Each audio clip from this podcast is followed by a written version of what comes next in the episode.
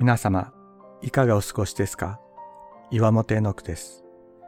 今日も366日元気が出る聖書の言葉から聖書のメッセージをお届けします。1月25日、生きている者にも死んだ者にも。私たちは神の愛と恵みを自分の目が見えるところに限定してしまう傾向があるように思います。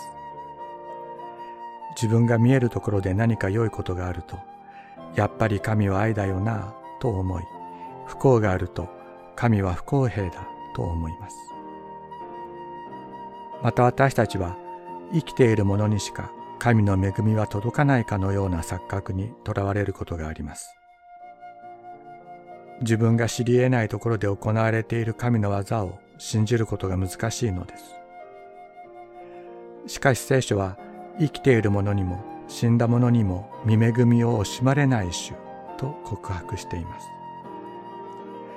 人が知り得ないところでも神は惜しみない恵みを注ぎ、愛の技を行っておられるというのです。死んだ者にも恵みを惜しまれない神がおられるから、人に忘れられ、絶望の中で死んでいたような私も救われました。今、私たちが意識し得ないことまで神はご存知で、苦しみの中にある一人一人に恵みを注ぎ、祝福を届けようとしておられるのです。生きている者にも死んだ者にも恵みを惜しまれない神がおられます。主イエスを死者の中から蘇らせた神が、死んだ者に神の霊を吹き込まれるのです。死んだ者をもう一度引き起こしてくださる方がいる。自分を癒しめてはなりません。自分を見捨ててはなりません。